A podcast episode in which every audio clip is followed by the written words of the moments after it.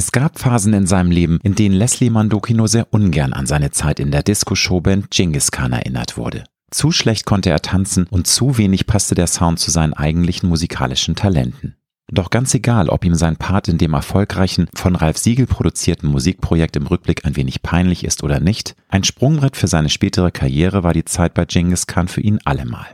Heute kann der gebürtige Ungar, der Mitte der 70er Jahre als illegaler Flüchtling nach Deutschland kam, auf eine extrem erfolgreiche internationale Produzentenkarriere zurückblicken. So arbeitete er in den vergangenen Jahrzehnten bereits mit Weltstars wie Phil Collins, Lionel Richie oder Michael Jackson zusammen. Aber auch als Rock- und Jazzmusiker hat sich Leslie Mandoki einen Namen gemacht. 1993 gründete er die Mandoki Soulmates, ein All-Star-Projekt, das sich mit bekannten Künstlern aus Bands wie Supertramp, Emerson Lake Palmer oder Toto auch mal experimentellen Tönen wie Progressive Rock widmet. Anlässlich des 30. Jubiläums geht die Band, zu der auch Stars wie Peter Maffay oder Till Bronner gehören, im September auf Deutschland-Tour. 2024 folgt dann auch noch ein neues Album. Leslie Mandoki hat mir im Gespräch verraten, warum er mit dem Lebenskapitel Genghis Khan inzwischen seinen Frieden gemacht hat, wie sehr ihn seine Kindheit und Jugend innerhalb der ungarischen Diktatur geprägt hat und wieso ihn die immer größer werdende Spaltung in unserer Gesellschaft mit großer Sorge erfüllt. Wir sprechen über Casino-Kapitalismus, Generationengerechtigkeit, seine Freundschaft mit Freddie Mercury, den Aufstieg der AfD, seine Russophobie und darüber, warum für ihn Integration auch immer eine Bringschuld von Migranten ist. Wenn du wissen möchtest, warum Robbie Williams in den 90er Jahren fast ein Mitglied der Mandoki Soulmates wurde, weshalb in Leslies Augen die Welt komplett verrückt geworden ist, beziehungsweise ihren Kompass total verloren hat und wieso Künstler immer ein Stachel im Fleisch der Gesellschaft sein sollten, dann ist diese Folge für dich. Ich wünsche dir gute und inspirierende Unterhaltung mit Leslie Mandoki. Du hörst Road to Glory als Journalist mit 20-jähriger Berufserfahrung hat Alexander Nebe hunderte von Interviews mit nationalen und internationalen Stars geführt. Unter der Überschrift Deine persönliche Erfolgsstory spricht er hier in seinem Podcast mit inspirierenden Prominenten über Erfolg, prägende Wendepunkte und Lebensweisheiten. Gute Unterhaltung mit einer neuen Folge von Road to Glory mit Alexander Nebe. Herzlich willkommen bei Road to Glory und herzlich willkommen in Hamburg in meiner Wohnküche. Wunderbar, dass ich hier sein darf. Danke für die Einladung. Bist du ein Early Bird oder ein Late Bird? Beides. Also ich gehe sehr spät schlafen und ich stehe sehr früh auf. Also mit anderen Worten, das Leben ist viel zu geil und viel zu kostbar, um es mit Schlaf zu vergeuden. Mm, also dafür gibt es eine Zeit nach. nach. Sag ich auch immer. Ne? Steht das so Schlafen kann ich, wenn ich tot bin. Also. Du brauchst demnach nicht viel Stunden Schlaf. Es reichen vier, fünf Stunden oder gibt es da so einen Soll, den du schon erreichen musst, also damit vier, du fünf auch... Stunden schon gerne. Also ja, das ist, okay. so, das ist der Minimalsoll. Okay. Ja. Und was gab's heute Morgen bei dir zum Frühstück? Gar nichts, weil äh, ich war sehr früh am Starnberger See aufzustehen, dass wir hier am Alster sitzen können. Ach, und entsprechend ja. war gar nichts so. Und da war ein kein Unfall auf dem Weg, also nichts Ernsthaftes, aber ja. auf jeden Fall riesiger Stau. Oha. Das hat mir da vermasselt, dass ich im Senator Lounge so hätte frühstücken können. Oh Gottes Willen. Ähm, da müsste ich dir jetzt eigentlich was anbieten. Das ist mir richtig nein, unangenehm. Mensch, du sollst nicht nein, hungrig nein, alles sein. Gut, gut, gut. okay. Äh, ich, ich, habe wunderbar also, äh, Mittagessen schon äh, mit oder verabredet. Dann wunderbar. Am Alster und das, das, das ist perfekt. Und ähm, hast du ein Morgenritual? Es gibt ja Menschen, die haben jeden Morgen ein Ritual, sei es nun die obligatorische Tasse Kaffee oder hast du irgendwas, was du am Morgen gerne machst, um richtig on point fit zu sein und zu sagen, so, jetzt kann ich cool in den Schach starten? Das ist und bei mir zwei Tassen Kaffee. ähm, und es ist egal, wie früh ich aufstehe, muss ich stehe so früh auf, dass ich diese zwei Tassen Kaffee und das, äh, meine Hunde lasse ich dann einfach im Garten, dann schaue ich, egal bei welchem Wetter, also wo ist der Garten, ja, Hunde ja. dann draußen tollen und am Ende ist ja das Wasser und, und Badehütte und dann, das ist ein wunderbarer Blick und das muss ich dann einfach halbe Stunde genießen, dann höre ich oder meistens lese ich äh, Gabor Steingart, äh, dann bin ich also Morning Briefing, Land, ne? Ist also so, mein, ja, mein. Landsmann. Ja, finde ich und, cool. Ähm, bin ich auch ein Fan von. Bin ich in, einfach mal you know, in eine Welt gestartet, die positiv erklärt Genau. dieser Wahnsinn, was wir leben. Du, äh, da kommen wir noch ausführlich drauf zu sprechen. Ich freue mich total auf das Gespräch mit dir, weil du ja auch ein kritischer Geist bist und es gibt da viele Themen, die uns, glaube ich, alle umtreiben zurzeit. Aber erstmal kommen wir zu dem Tollen, nämlich zu eurer neuen Tour in diesem Spätsommer. Es gibt nämlich was zu feiern. 30 Jahre Mandoki Soulmates. Die Band feiert 30-jähriges Jubiläum. Und ihr seid unterwegs in mehreren deutschen Städten. Berlin ist schon fast ausverkauft. Für andere Städte gibt's noch Karten. Im Spätsommer ist es soweit. Vor allem, wir das fangen in Hamburg an. Also ich wollte sagen, ne? also Hamburg in der Leishalle auch noch. Ja. Eine schöne Location und so. Ja. Das sind die ersten Konzerte nach vier Jahren Pause, richtig? Ne? Ja, 2019 habt ihr zuletzt. Ne? Gespielt, auch im ah, Osten. Okay. Also da war ähm, noch Und ähm, aber wir haben in Deutschland nicht mehr gespielt. Also das okay, sozusagen das nach dieser schrecklichen Covid-Pause. Und das ist jetzt auch äh, keine Zuhörerin oder Zuhörer möchte noch hören, wie auch nicht. Aber die Tatsache ist leider so, dass einige Konzerte, die jetzt laufen, und eigentlich die überwiegende Mehrzahl der Konzerte nicht bei uns, sondern bei allen hm. und Künstler sind noch Covid-Konzerte, wie wir das Die nennen. nachgeholt werden müssen. Das ne? genau. nachgeholt werden. Ja, ja. Das ist auch so. Hm. Dieses, äh, diese Tour war ja für 2020 äh, gedacht. Wahnsinn eigentlich. Ne? Also ich äh, teilweise habe ich Karten, die über Jahre immer ja, noch da hingen und ja ja klar. Das ist das. Wir freuen uns sehr und traditionell fangen wir immer in Hamburg an, also am 1. September in Leishalle und dann geht es nach Berlin und äh, dann nach München, Zirkus Krone natürlich Super. die Legende. Ja, äh, sowieso. nach Dresden und nach Leipzig. Also, und dann geht es gleich nach Amerika. Nun ist es ja so, Fans wissen das sowieso, aber ähm, ich möchte es nochmal für Hörer und Hörer erklären, die jetzt nicht so ganz mit den Soulmates vertraut sind. In den 30 Jahren hat die Band ja immer wieder extrem bekannte Mitglieder, also auch weiterhin. Ihr seid ein Team aus festen Musikern, aber ihr habt auch immer mal so Gaststars gehabt, wie zum Beispiel Chaka Khan, Eric Burton, Manfred Mann, Nick Kershaw, Mick Hucknall, Lou Graham. Das sind wie gesagt häufig dann auch nur Gaststars, aber es ist eine tolle Mischung von immer wieder großartigen Künstlerinnen und Künstlern, die da zusammenfinden, zusammen Musik machen. Kannst du verraten, welche, wer denn jetzt auf jeden Fall dabei sein wird, auch vom Kernteam? Weil das, glaube ich, ist ja manchmal so ein bisschen Bewegung, weil ja die Termine auch nicht immer zusammenzuführen sind. Und ja, das ist das, äh, eigentlich gegründet worden. Ja, äh, ja. Damals äh, ein, ein Zentrallager für Asylbewerber, wo äh, der amerikanische Beamte von CIA dann äh, uns drei Künstler, ein Trickfilmer und äh, mich gefragt hat, also ob wir irgendetwas für das CIA dabei hätten. Und er hatte so eine Vordruck gehabt, was er auszufüllen hatte. Ich sprach damals kein Wort Deutsch. Und er hat dann gesagt, so, alles gut, ihr seid alle drei, 22 zwei Kün äh, Musiker und ein Trickfilmzeichner. Mhm. Der Trickfilmzeichner wollte gleich nach Amerika. Sein erster Welterfolg war dann Simpsons. Und, das ist natürlich der Megaknaller, ne? Also die Simpsons sind ja heute noch der große Renner bei ganz vielen Generationen. Ne? Absolut. Ne? Und dann, dann habe ich gesagt, ja, in der Konservatorium war meine Liter Literatur, Abiturarbeit, äh, war der Korrespondent zwischen Goethe und Schiller. Also ich möchte ganz gerne mal ein bisschen kurz in Deutschland bleiben, Sprache zu lernen, was mir noch nicht ganz gelungen Na, ist. Na komm, jetzt, jetzt unter, machst du aber ein Understatement. Nein, nein, das ist schon top. äh, ich habe mich halt einfach in dieses Land verliebt, also in den Menschen, in der Mentalität und der Kultur. Und dann habe ich natürlich äh, mein amerikanischer Pass und mein, mein Koffer in Amerika, aber, aber ich bin dann auch zurückgekommen, weil ich wollte, dass meine Kinder hier zur Welt kommen. Also ich bin ein Europäer. Und Schön. in dem Zuge mhm. dieser Befragung von der CIA wurden wir höflichst gefragt, was wir so zu tun gedenken hier im Freien Westen als äh, Neuasylanten sozusagen, als äh, Asylbewerber besser ja. gesagt. Und dann gab es, er möchte nach Hollywood also ein Studio gründen, was er tat und dann daraus entstand Simpsons. Und äh, ich sagte, ich möchte gerne mit Ian Anderson von Jet Total und mit Jack Bruce von Cream und mit ja, Eddie genau, eine Band gründen. Ja. Das hat mich jetzt äh, dieser CIA-Beamte mal ganz, ganz, ganz das komisch angeschaut. Was hat der geraucht? Also, also, also okay. Und gestern war Napoleon hier, genau. ja. Und dann äh, eigentlich vor gut 30 Jahren, weil wir feiern eigentlich das, das 30 Jahre Jubiläum gemessen, das erste Album, der erschienen ist, also mhm. vor gut 30 Jahren, kamen wir dann eigentlich genau in dieser Besetzung waren zusammen und waren später dann auch, äh, leider haben wir einige verstorbene Kollegen, Big Rack Lake von Emerson Lake Palmer oder auch Jack Bruce, also als Gründungsmitglied oder John Lord von Deep Purple. Auf jeden Fall, es ist äh, Scannys gegangen, äh, außer der jetzt mit Jimi Hendrix im Himmel spielt. Wollte ich sagen, ähm, ne? Das, das ja. ist, ähm, aber es sind immer sehr viele Junge dazugekommen, wie Corey Henry zum Beispiel, der 34 Jahre alt und bereits vier Grammys hat oder später äh, neben der 15 Grammy ausgezeichnete Randy Bracker, dann Till Brunner. Als, okay, ja, Till Brunner ist natürlich jetzt, auch ein Household Name in ganz Deutschland. Ja, ja, ja, absolut. Insofern äh, spielt man auch Peter Maffay äh, bei uns. Mhm. Also das ist jetzt äh, eine Konzertreihe, wo natürlich äh, wir äh, wir nicht versprechen können. Also wir werden einfach mal ein bisschen Rückschau halten, aber mm nach vorne. Mm äh, und es ist Nick Vanit von Cutting Crew dabei. Und Schön. auch ja zwei, jeder kennt seine zwei Welthits. Und ja, ja, Tony Carey natürlich von ja. uh, Richie Blackmore's Rainbow ist dabei.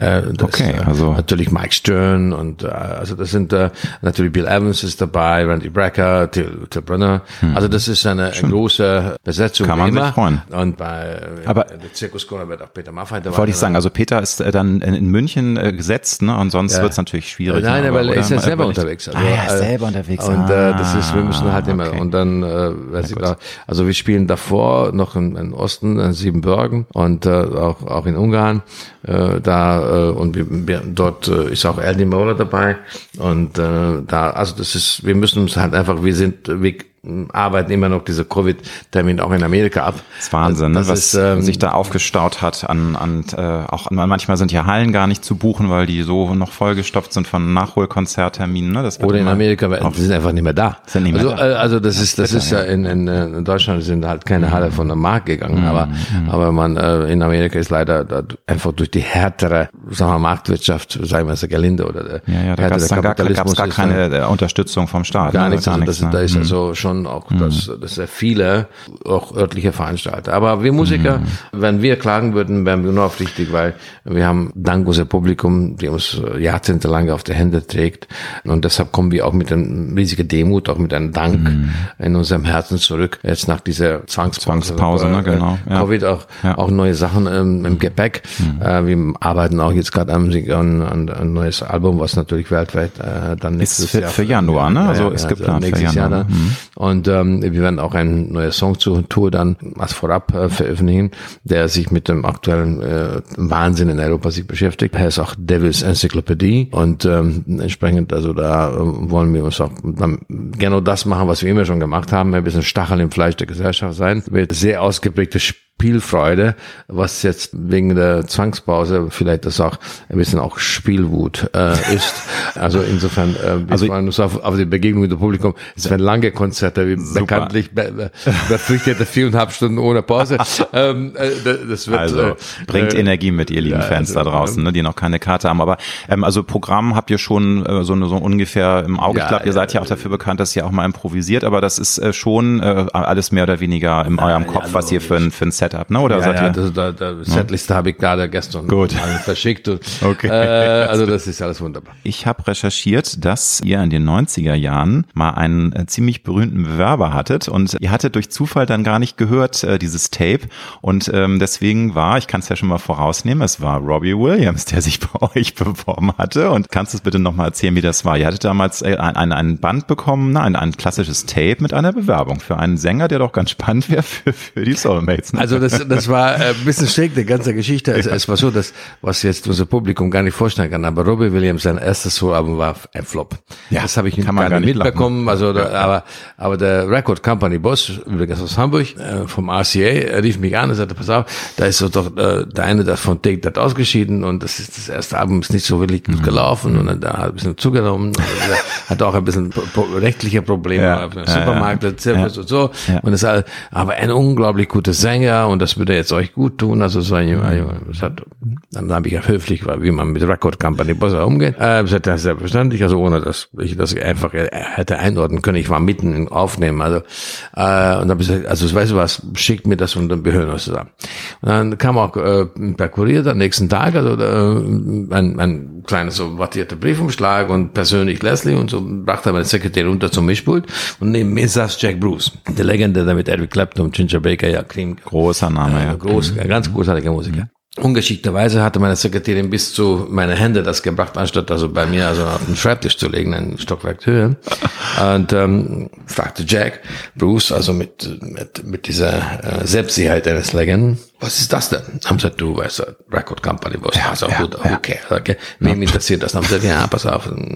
Also das ist ganz wichtig. Also er hat gestern also jemand empfohlen, der ist jetzt gerade nicht mehr bei Take That ist.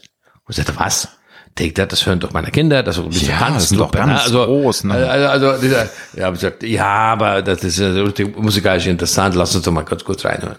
Und ich nahm dann aus dieser wattierte Briefensteig die Kassette raus und Jacks Aufmerksamkeit richtete sich total auf diese Kassette, vor, vor allem auf die Beschriftung. Und da war Robbie Williams X Take That. Und er sagte, du willst jetzt noch nicht diese, diese Tanztruppe, also die, die Auto. Genau. So. Ja. Und ich, ich dachte, du hast auch mal so einen Scheiß gehabt. Also, ne?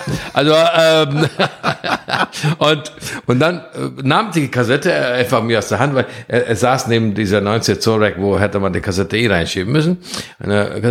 Und zerbrach das einfach. Und, und so, und, also und, Bong und weg und gab es eben auch kein Backup, ne? Kein Backup-Plan, ne? Das war, war nicht. Gleich, also ja, ja. Einer, äh, Apfeleimer da, da unter Ach, der Mischpult du liebes bisschen. Und ich ja. habe das natürlich irgendwie nie den Plattenfilmboss also äh, äh, die Wahrheit erzählen wollen, weil das äh, war mir so peinlich. Also ja, das ist, hat sich irgendwie nicht gegeben. Hättet ihr aber, fast aber, jetzt, ne? Ja, weiß. später habe ich der Robert Williams Story erzählt. Ja, ja, ja, ja, ja. Gut, er hat es ja dann auch geschafft ohne euch, ne? Hat dann ja doch noch irgendwie mehr Erfolg gehabt, dann, obwohl sein erstes Album Flop war, aber es ist echt eine großartige Geschichte. Großartig. Leslie, du hast im Verlauf deiner Karriere als äh, wirklich einer der größten Produzenten von Deutschland, aber auch international mit Weltstars zusammengearbeitet, zum Beispiel Phil Collins, Lionel Richie, Chaka Khan, Engelbert, äh, Joshua Caddison, aber auch äh, deutsche Stars wie Sido oder die No Angels. Wenn du zurückblickst, welche Zusammenarbeit hast du besonders im Herzen, weil ich glaube, es vielleicht ist es jetzt auch eine Zusammenarbeit äh, nicht von diesen Weltstars, aber gibt es irgendeine Arbeit, eine Produktion, wo du sagst, das war einfach für mich so eine unvergessliche Erfahrung und das trage ich bis heute tief im Herzen oder ist das zu schwer, weil du zu viel produziert hast? Ah, das ist jetzt jede einzelne äh, ist, ist also ein Wahnsinn und hm. wir könnten jetzt all diese Namen. Ja, nee, aber das muss ja nur, was du so äh, spontan und einfach, dann, ne? äh, genau. ob es ähm, David Garrett ist oder, ja, oder, ja David Garrett hast genau. Oder ja. mein, mein, mein viele Begegnungen großartiger Musiker auf der Bühne oder im Studio. Also auch, auch natürlich die Zeit mit Michael Jackson in Neverland, wo äh, oder der ganze Arbeit mit äh, für Disney in, in Burbank in Hollywood. Das ist alles so sehr prägend äh, und, und das gibt's also auf der Oberflächen äh, so schöne Anekdoten und äh, gibt's natürlich äh, unter uns Künstler immer tiefer gehende Gespräche, weil das ist eine ganz äh, interessante Mischung, was unsere Zuhörerinnen und Zuhörer vielleicht nicht wissen. Diese Begegnungen, die sehr schnell sehr offen sind, sehr vertraulich sind und man findet sich, weil um viele Weltstars herum sind sehr viele Menschen, aber die sind äh, eigentlich sehr einsam gleichzeitig. So sieht's also, aus, ja. Also, Vor allem Michael Jackson ist ja das beste Beispiel. Der war so, der war einfach larger than life und ist daran natürlich ja, auch zerbrochen. Ja, ne? zerbrochen war, ja, ja, ja. Und dann äh, irgendwann mal hat er das auch das geglaubt, dass er larger than life mhm. ist und das, äh, das ist dann der Tod, sogar der ganz sichere Tod. Also insofern, ich glaube, diese Begegnungen sind deshalb so absolut einzigartig, weil es uns bringt natürlich der Kunst und der Musik und aber auch die Liebe des Publikums zusammen.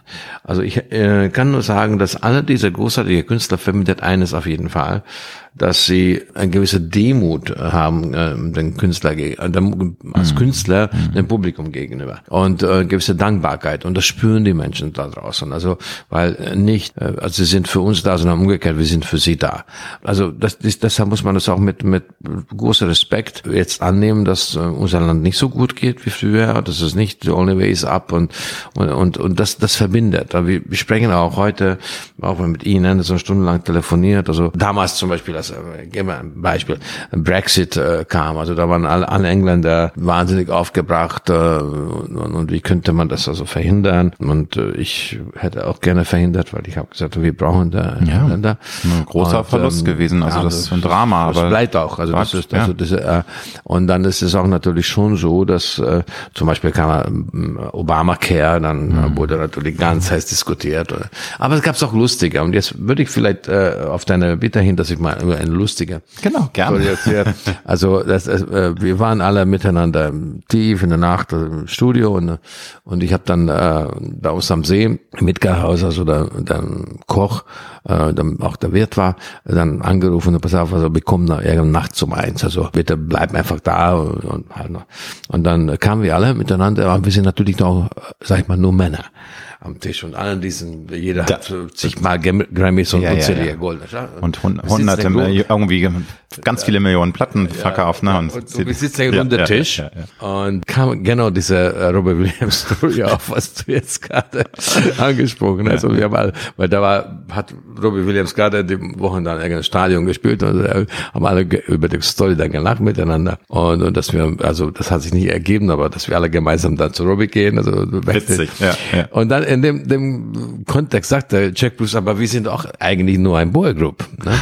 Und äh, und dann, dann haben wir gesagt, dass, aber wie wäre es eigentlich, wenn wir ein Girl, also ein Mädchen auch zu der Boygroup dann zunehmen würden? Und dann, dann haben, wir so ein, glaube ich, jemand hat so ein Spiel aufgebracht. Dann haben wir gesagt, pass auf, wir haben alle so einen Bierdeckel und jeder hat, also jeder Musiker hat dabei also einen Filzstift, also der Amerikaner und der Engländer, Sharpies und wie Edding, mit äh, du normalerweise deine Autogrammkarten unterschreibst. Also raus mit ähm, Sharp, Sharpies und, und Eddings. Und dann, äh, und dann habe ich gesagt, okay, pass auf, jeder schreibt jetzt auf der Rückseite von der, dieser Bierdeckel ja, ja. einen Name drauf, und, ja. äh, aber das so, dass der andere nicht sehen kann. Und ich zähle ein und dann three, four und, und äh, äh, deckeln wir äh, auf, also was wir geschrieben haben. Und das war neunmal Chaka Khan. Guck mal. Und also äh, neun ein Jungs, Zeichen des Universums. Ne? Und dann äh, zurück ins Studio war vielleicht zwei, was natürlich in Los Angeles eine sehr zivilisierte zivilisierter Zeit ist, also bei, bei uns nachts um äh, zwei ist. Also, äh, und dann rufe ich bei Chaka an, der war gerade wach geworden, also früher Nachmittag. Und dann habe ich gesagt, Chaka Baby. Äh, hey, darling, this is the story, okay? Ja, ja, ja, und äh, sagte, okay, dann I'm in. morgen.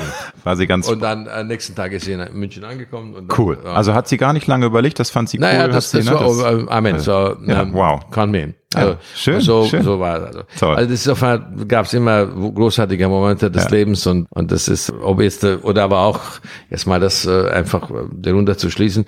Der Jüngste ist ja Corey Henry, der von Mhm. äh, 2019 zu uns gekommen ist. Da war noch nicht mal 30. Also sein 30. Geburtstag haben wir in der Pariser Olympia auf der Bühne gefeiert. Weil, äh, und äh, als wir gerade, also und da hatten sowieso eine wunderbare Tour. Wir haben in den Grammys gespielt in New York, in der äh, berühmten Beacon Theater, was also so nach einem Theater sich anhört, aber ist es nicht so eine große, äh, legendäre Konzerthalle, äh, so wie die Leishalle hier Ja, in Hamburg. ja, absolut. Und dann äh, kamen wir nach äh, Hammersmith, äh, was, was ein Hamburger Unternehmer, ganz großartiger Unternehmer gekauft hat, der Event-Teamchef äh, ähm, Klaus äh, Schulenberg. Und äh, das ist der Event, also der legendäre Hammersmith, äh, jetzt heißt Hammersmith äh, Event Team Arena. Das ist ein wunderbarer, traditionelles Haus. Und dann Olympia in Paris. Und dort Auch haben wir dann ein Cor- grandioses Theater, Äh, Cor- äh, Corey Henry Ja. äh, seine 30. gefeiert und dann Konzerthaus äh, in, in, ähm, in Berlin. Wir haben dann zu 30 Jahre Mauerfall dann der, der, der Ende der Mhm. offizielle Staatsakt gespielt. Also das ist alles so ähm, so wichtige Viele, äh, viele Momente, Milestones. Mhm. Äh, der, der Milestones und äh, dann kam dann unser jüngster, wie gesagt, Corey Henry und sagte, ja, so, er hat jetzt eine neue Bedeutung ähm, für sich im Herzen für Supergroup. Weil natürlich also Eddie Maola und Ja. Mike Stern und Steve Lukather der Gitarre spielen. Ne? Und da gab es noch, noch ein aller- allerletztes, so wie, wie der Zusammenhalt ist. Also wir haben das tragische Moment gehabt, wo wir halt Jack Bruce zu Grab tragen müssten. Und Eric Clapton und ich hielten dann eine Grabrede in London und äh, wir waren dann in Jacks Stammkneipe für den Leichenschmaus und da saßen wir mit, relativ freudig und es ging schon so langsam zu Ende. Also war mal krass bei äh, Auflösung dieser Leichenschmaus und äh, mein Handy ging. War natürlich lautlos äh, gestellt, aber ich habe so, okay, dann schaue ich drauf, ist Quincy Jones, also, der, also der legendäre äh, Musikproduzent. Produzent, ne? unter Ich sag nur Michael Jackson, ne? So, Ja, ja, und natürlich nur äh, viele andere. viele, viele andere, aber Also den absolute amerikanische Urlegende.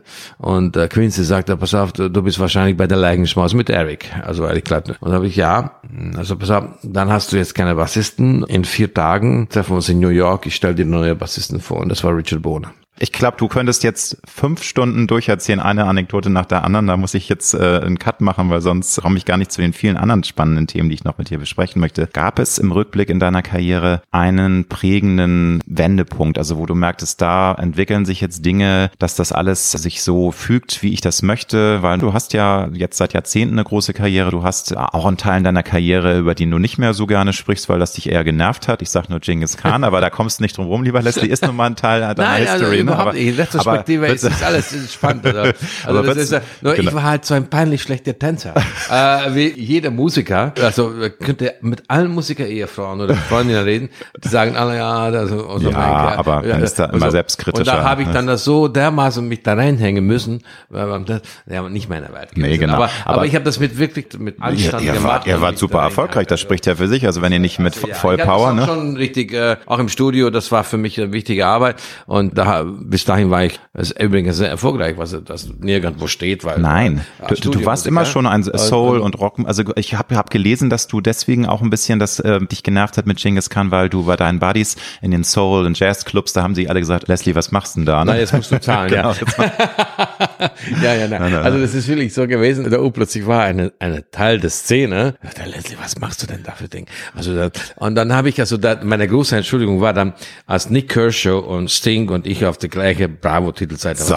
Also äh, okay, gut, das ist äh, und äh, ich habe also vor ein paar Wochen war Nick Kershaw bei mir und weil ich habe ich habe natürlich ein amerikanisches Leben und auch ein englisches. Ja, also, ja, ja. Dann mein damaliger Freundin Amy Stewart, äh, knock knock knock on wood, light my fire. Ne? Und da ich bin nach London gezogen damals, also mit ihr und dann dann habe ich halt mit die Kershaw, mit äh, Ultravox, also mit Shure, dann mit äh, Cutting Crew, also Nick Van Eat, mm, Howard Jones äh, gearbeitet. Also All die ganz großen, also, also das, das ist auch meiner so, das sind ja die 80s da, das, ich meine, What is Love ja, von Howard ja, ja, Jones genau. und, und das also war mein, tolle mein, Sachen. äh, mein Londoner Zeit, Ja, ja. die in der 80s war, war, war es halt. Und dann äh, halt meine amerikanische Zeit, das ist eher bekannt mit Lionel Richie und dann auch mit für Disney damit für Collins die zwei Filme, also äh, Brother Bear und Tarzan, wofür den Oscar und der Grammy auch gewonnen haben. Und dann auch natürlich Chaka Khan und also natürlich mit David Clinton, Thomas und Blatt und das mit der Toto-Jungs, mit drei von Also das, da gab's also die amerikanische Teil, mein, mein Leben ist schon- bekannte, also weil da sind halt sehr viele also Highlights dabei, Gott sei Dank entstanden. Aber Grunde genommen war mir bei mir am Starnberger See das am wichtigsten, weil dort sind die Kinder zur Welt gekommen und äh, ich konnte sie dann mit der Kanu zu äh, Kindergarten äh, Perfekt paddeln. und es ist wunderschön. Wie gesagt, ich war ja kürzlich erst am Starnberger See und da durfte dann ja auch Freund Peter Maffei dort interviewen. Mein äh, Landsmann, also- Landsmann auch, alles. Ne? Also ihr seid ja wirklich Partner in Crime Ja, und ja, also ja, geht durch dick und dünn. Ne? Und super. Ich möchte ein bisschen in deine Kindheit zurückgehen, lieber Leslie. Ähm, Weißt du noch, was deine ersten Wünsche waren, was du als kleiner Junge machen wolltest äh, als Beruf? War da schon Musik Thema oder hattest du ganz andere Wünsche, als du ein Junge warst? Nein, ich wollte nicht Musik. Also, äh, also das ist ganz im Gegenteil. Mein Vater wollte, er war Musiker Ja. und war der Meinung, also der Junge wird Musiker. Und ich habe gesagt, nein, ich werde Poet und ich werde Kunstmaler. Also ich hatte meine meine Periode, als, als ich Poet werden wollte und dann meine äh, und ich male immer noch und ich schreibe immer noch meine Texte für meine Komposition. Insofern ist es black geblieben und äh, Musik war so eine Selbstverständlichkeit. Also dann haben sie gesagt, na, also das. Und dann irgendwann kam mein Vater zu mir und sagte, pass auf, also mal, äh, war ich vielleicht 14 und sagte nur, dass das wirklich klar ist, also Literatur und, und, und bildende Kunst, das, davon wirst du deine Kinder nicht ernähren können. Aber Musik ist ein anständiger bürgerlicher Beruf. Das musst du halt richtig akademisch äh, dir reinziehen und da war vorgezeichnet der Konservatorium und der Akademie und ähm, er war der Meinung, dass so, das wäre was äh, anständiges, bürgerliches und so machen wir das. Aber es ist doch toll, wenn dann auch der Vater sich Gedanken macht und dir aber auch, der hat ja, glaube ich, auch viel äh, mitgegeben in Sachen, dass du Freigeist bleibst, dass du deine Träume erfüllst. Ähm, das hatte ich auch in einem Interview gelesen, dass du deinem Vater da ziemlich dankbar für bist, dass der immer gesagt hast, äh, sei ein Rebell und, und trau dich auch deine Träume zu erfüllen und deine Träume zu leben und nicht irgendwie nur von deinem Leben zu träumen, wie du mal gesagt hast. Das ist dann ja der falsche Weg. Ja, das ist auf jeden Fall so. Da, äh, Das von ihm stammte damals der Definition, der für unsere Konzerte jetzt auch immer noch gelten. Ein Künstler ist immer ein Stachel im Fleisch der Gesellschaft. Also wir sind für den Widerspruch da und für die Gegenrede und nicht für die mainstreamige Bejahung von Dingen. Und ähm, wir müssen unser Finger in den Mund äh, legen und, und das ist ganz, ganz wichtig und hat mir damals in der Tat gesagt, also ich müsste ihm versprechen an sein Todesbett, als ich 16 war, dass seine Enkelkinder, den er nie kennenlernen wird, da sagt er damals, also dürfen niemals äh, zensierte Zeitungen lesen. Und das war dann halt der vorgegebene äh, Route äh, durch ein Tunnel, das später uns da in der Freie in Westen und da sagte damals, also du musst halt dein Leben, äh, deine Träume leben und deine, nicht dein Leben träumen. Und das habe ich dann auch gemacht. Und gibt es Erinnerungen, spezielle Erinnerungen? Ich weiß, du hattest eine Kindheit, die einerseits familiär behütet war, aber du hast auch ziemlich viel schlimme Sachen erlebt durch ähm, den ähm, Diktatur ist nicht funny. Nee, Also- ich wollte sagen, also- also Diktatur ist, äh, generell nicht, aber eben auch durch die russische Invasion in Ungarn. Da Ja, gab es ja auch natürlich, sehr klar. schlimme Szenen, ne? also da, wo du auch Natürlich, mit ja. Tod Absolut. konfrontiert wurdest. Also Das ist, äh, da, deshalb werden wir jetzt äh, dieser Podcast jetzt auch wie jeder andere Gelegenheit dafür zu wahrnehmen. Die Ungarn ist eine völlig russophobes Volk und ich kann dieser Prägung mich auch nicht entsagen, weil ich war dann sehr viel Jahre alt, als äh, die Russen dieser Volksaufstand äh, blutigst niedergewalzt haben und, und äh, täglich acht bis zehntausend Menschen ermordet haben Wahnsinn, auf der ja. Straße und drei sind auch bei uns in der Wohnung gestorben, die gerade sich noch also angeschossen hochgeschleppt haben. Also die Vergewaltigungen, die Kinderverschleppungen, also diese, der, und das, das blieb bis 89 äh, so, dass ähm, wenn du mal hatte, äh, ein Kind hingeschickt hast, sechs Stunden also für Brot anzustehen, Samstag früh und dann kam der russische Militär, LKW hat ein Brot abgeholt. Also es ist, äh, das ist, es ist alles unfassbar äh, schwierig gewesen, aber gleichzeitig und das macht also mein ungarischer Herkunft ein klein wenig beschwerlich, also äh, zu der Krieg äh, was zu sagen, weil das ist also was, was ich, wie ich es empfinde, es entspricht nicht dem Mainstream, weil mhm.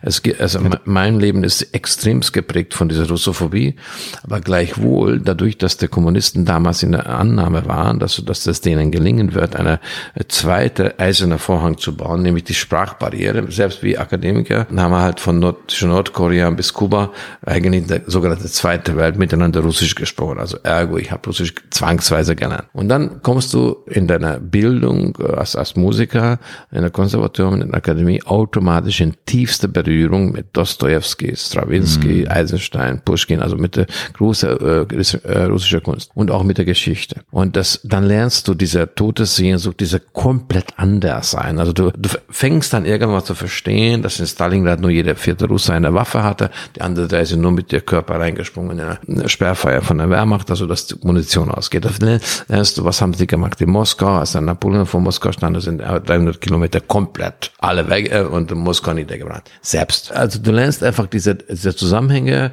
ne, wie das zum Beispiel dieser, eine der schlimmsten Diktatoren, äh, die Epochen, die hinter uns liegen, also äh, Khrushchev, Nikita Sergejewitsch Khrushchev, der, der fast den Weltkrieg ausgelöst hat, damals mit Kennedy mit der Kuba-Krise. Mhm. Der war aus Kiew und er hat sich selbst der Krim geschenkt, zu so seinem eigenen 60. Geburtstag. Also diese Dinge einfach mal so. Das äh, du, aber ich bin auch ein Mensch, der immer gerne auch Grautöne sieht. Also ich bin auch kein Freund immer von diesem Gut-Böse und natürlich der Angriffskrieg ist zu verurteilen, das aber ich finde es ganz schwierig, jetzt äh, zu sagen, man darf überhaupt nichts mehr in Sachen Verhandlungen anschieben. Das wird von vornherein irgendwie tot. Es ist viel, natürlich ein sehr vermintes Thema. Ne? Also man äh, also ich gehe da gerne aber, über verminte ne? Felder. Aber, also ja. da, da, deswegen, ich, also ich, ich scheue mich da nicht. Ich wäre wär, wär da wirklich froh, wenn alle mal zur Besinnung kommen würden. Aber es ist ja so aufgeladen und es ist einfach nur so böse gut. Und wir wissen ja, dass natürlich auch die Vorgeschichte dieser ganzen Sache da auch nicht ohne ist. Ne? Natürlich nochmal, es ist zu verurteilen, aber es ist auch in, auf der Seite der USA. Brutaler, es sind, es sind aber auf Seiten der USA ja, viele ja, Fehler gemacht worden und vieles äh, ja, ist da einfach schiefgelaufen und da haben viele versagt. Ne? Und deswegen ist es schwer, jetzt da einfach nur zu sagen, Schublade auf, der Böse, Schublade zu. Das ist viel komplexer und viel komplizierter, das Thema. Also, sehr, also ich bin noch dazu ein Enkelsohn der Woodstock-Bewegung. Ich bin ähm, mit den ganzen waffenbegeisterten Jungs und Mädels zusammen Hand in Hand noch in der Friedensmärsche teilgenommen. Also ich habe doch äh, Udo Lindenbergs Hymne ist für mich nach wie vor gilt, hat Gültigkeit, wozu sind Kriege da. Also ja. ähm, also ja. also ich bin äh, immer ein Friedensaktivist gewesen. Ich habe mhm. fast mit meinem Leben gezahlt dafür, dass eine Diktatur entkommen kann äh, und das Schießbefehl. Also ich habe so relativ klare Wertevorstellungen. Ich war gegen den Vietnamkrieg und ich habe es auch nicht so ganz äh, äh, verinnerlicht, dass wir in Hindukusch unsere Freiheit äh, verteidigen, was wir jetzt bekannt mhm. in Himmel tun. Ja. Also ähm, also das ist so, sondern mir, mir geht es eigentlich um die Menschen und die Menschen sterben jetzt und und äh, und sie sterben täglich also paar tausend Menschen und das ist ganz schrecklich, dass wir Universität, Krankenhäuser, Kindergärten durch diese schreckliche Angriffskrieg der Russen, was was einfach nur zu verurteilen ist. Aber das ist umso mehr ist es äh, sind wir berufen einfach darüber nachzudenken, was machen wir dann? Ja. Und es ist ist es wirklich so, also dass dass unsere gesamte politische Klasse absolut äh, äh, parteiübergreifend sagt, okay, wir stecken die, wir sind intellektuell nicht gewachsen, eine bessere Lösung anzubieten als noch mehr Krieg. Äh, nochmal, das ist ganz, ganz schlimm, was Putin hier angestellt hat. Und jetzt, äh, wenn du jetzt mal äh, mich aggressiv fragen würdest, ob er ein Kriegsverbrecher ist, dann würde ich Folgendes sagen.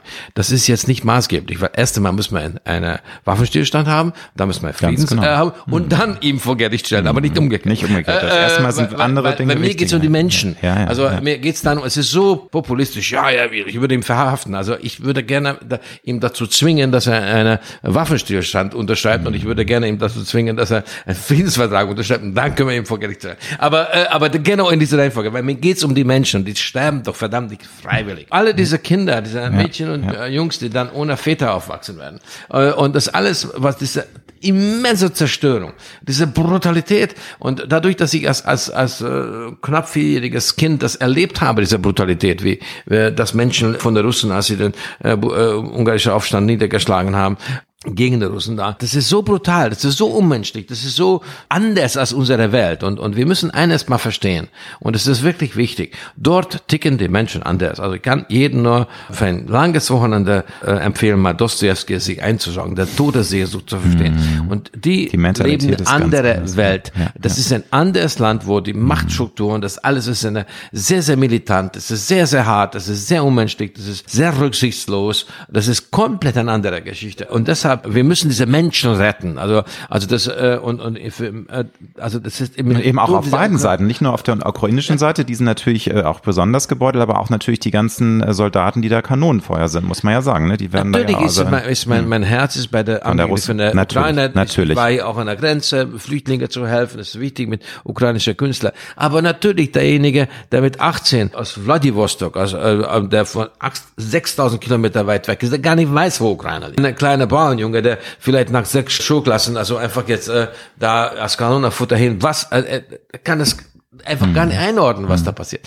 Und, und das ist, das ist so schlimm, dass wir mitten in Europa, mitten in Europa, dass nach 70 Jahren nach dem schrecklichen Bergkrieg und nach einiger Kriege, wo wir, also äh, einige ganz schreckliche Ereignisse wie 56 in Ungarn, 68 in, in Prag oder der Zerfall der jugoslawischen Struktur, wo dann, dann Ukraine und äh, ist ein bestes Beispiel dafür, dass, dass genau diese äh, Multinationalität, dieser Multilingual, der multikulturelle Länder, wo wir dann einfach mal hinwirken müssen. Und ich habe jetzt gerade vorgestern die Möglichkeit gehabt, mit Vitali Klitschko zu telefonieren. Und ich habe auch gesagt, Vitali, mein Herz ist bei dir.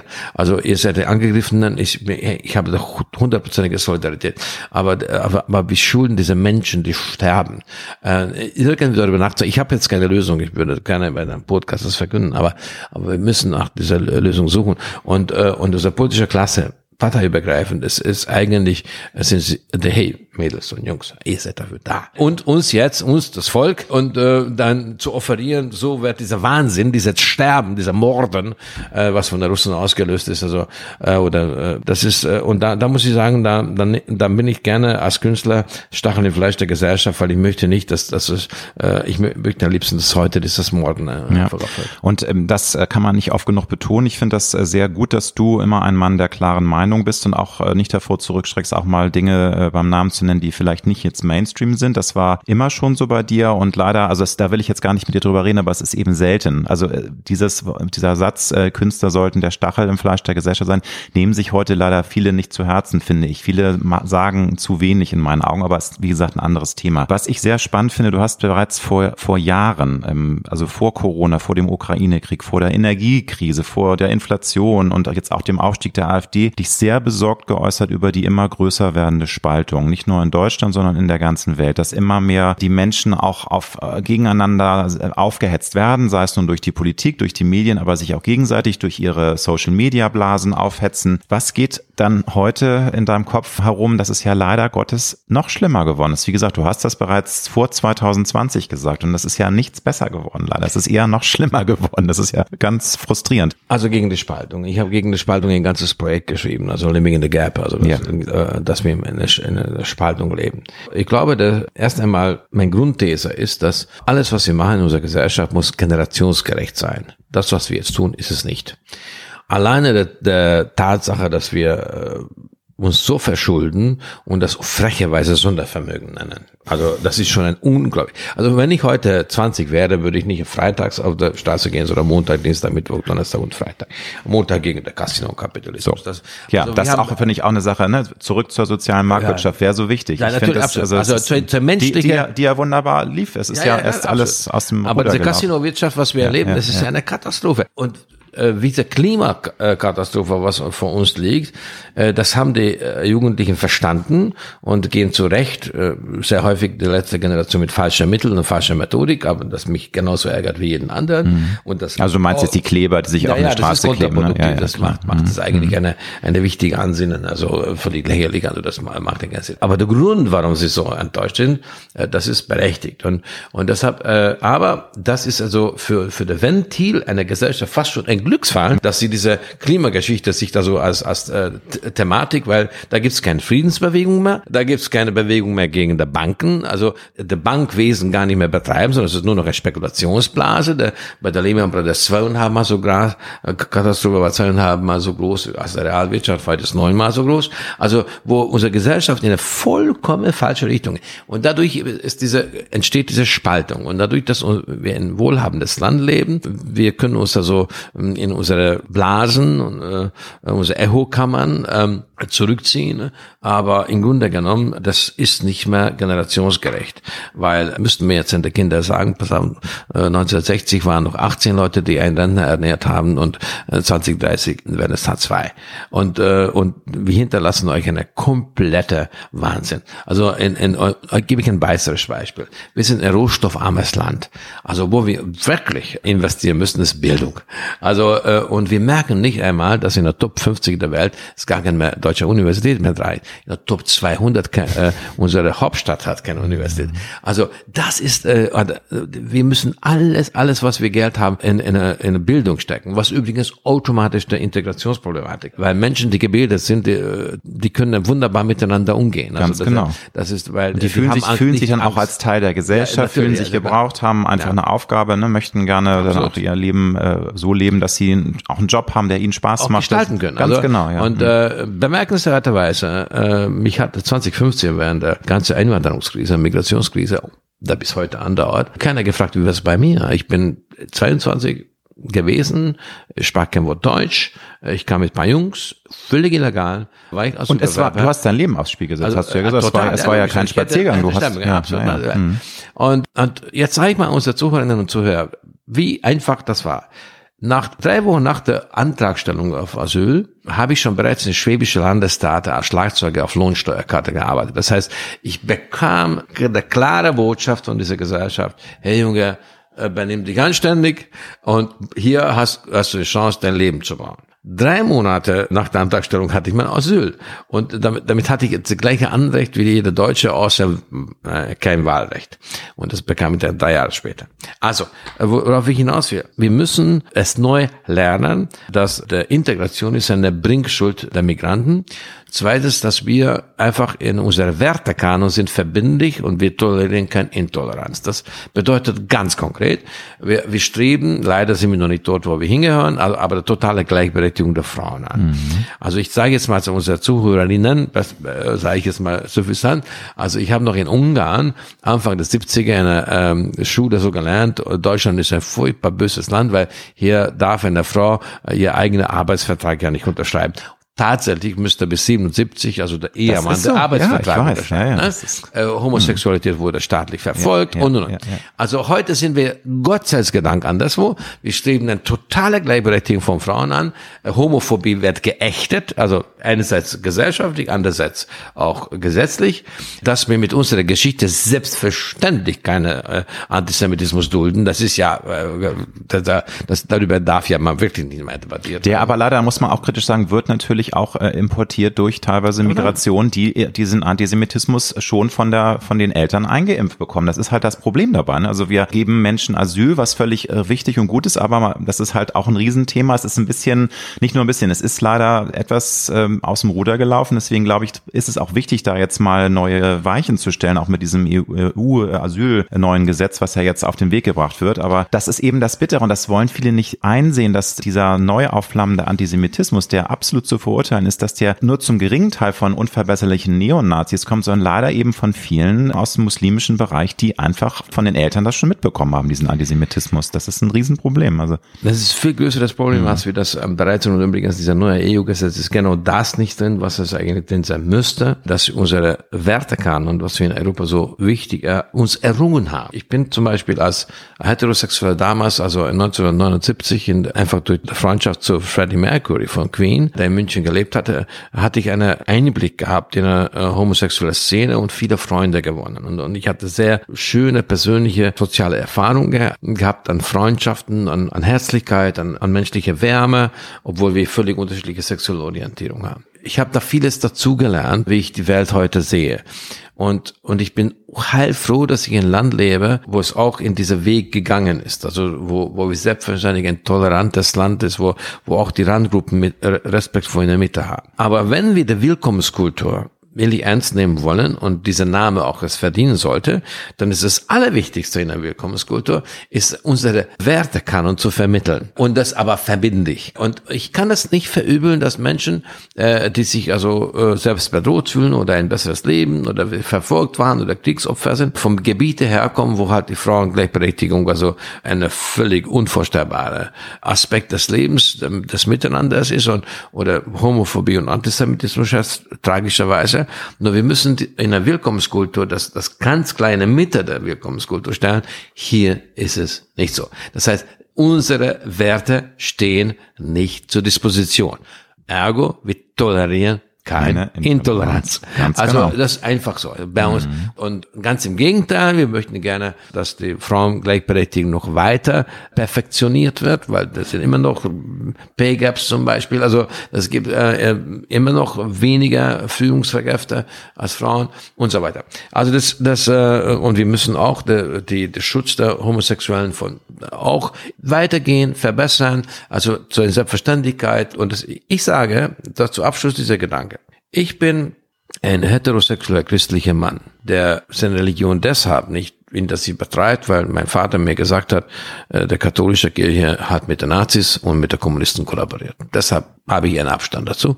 Und auch mit, mit dem Verbrechen an der Kinder, was sie auch in Deutschland begangen haben und das nicht bereit sind aufzuklären, würde mich auch davon ja, also ich Abstand halten. Also, sehr, ja, ja, also da, da, auch, da habe ich reservierter Glaube. Bin generell mit der Religion ja, ist auch also, ein Thema für sich. Also das, jeder also, muss es. Äh, ja, ja, aber ich habe da auch meine großen Probleme mit also der Religion. Also ich Kirche, glaube an das Göttliche in uns allen, aber nicht an diese ganze Institution aber, Kirche habe ich auch. Aber eine Institution, der das die Kinder antut und das dann nicht mal aufklärt, sorry, das, das bin ich, bin ich raus. Meine Werte kann ich.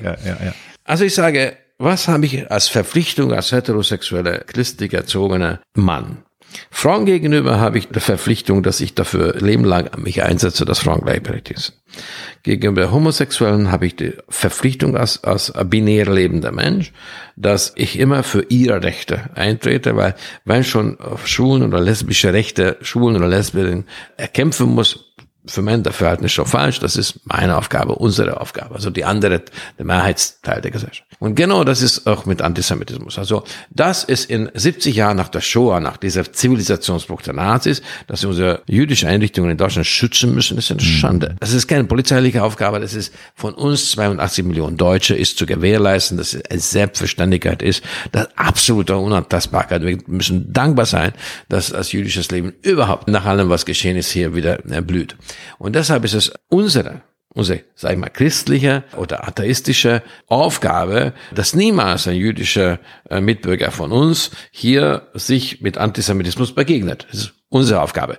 Weil ein jüdischer Freund von mir darum Gedanken machen muss, dass der jüdische Kindergarten in Hamburg, München, Berlin, in Düren, sonst wo. Und da muss ich sagen, da ist tatsächlich Budapest ein sehr positives Beispiel. Das ist unvorstellbar, dass, äh, dass in Ungarn vor einer jüdischen Kindergarten oder gar einer Synagoge einer Polizeiwagen stehen müsste oder äh, irgendeine Bewachungspersonal notwendig wäre. Das ist ganz, ganz wichtig, weil wir müssen diese Schande der Nazis also auch für die nächste Generation derart aufarbeiten, dass es nicht wieder auf dem deutschen Boden oder Rassismus überhaupt ein, ein Thema ist. Deshalb ist es sehr wichtig.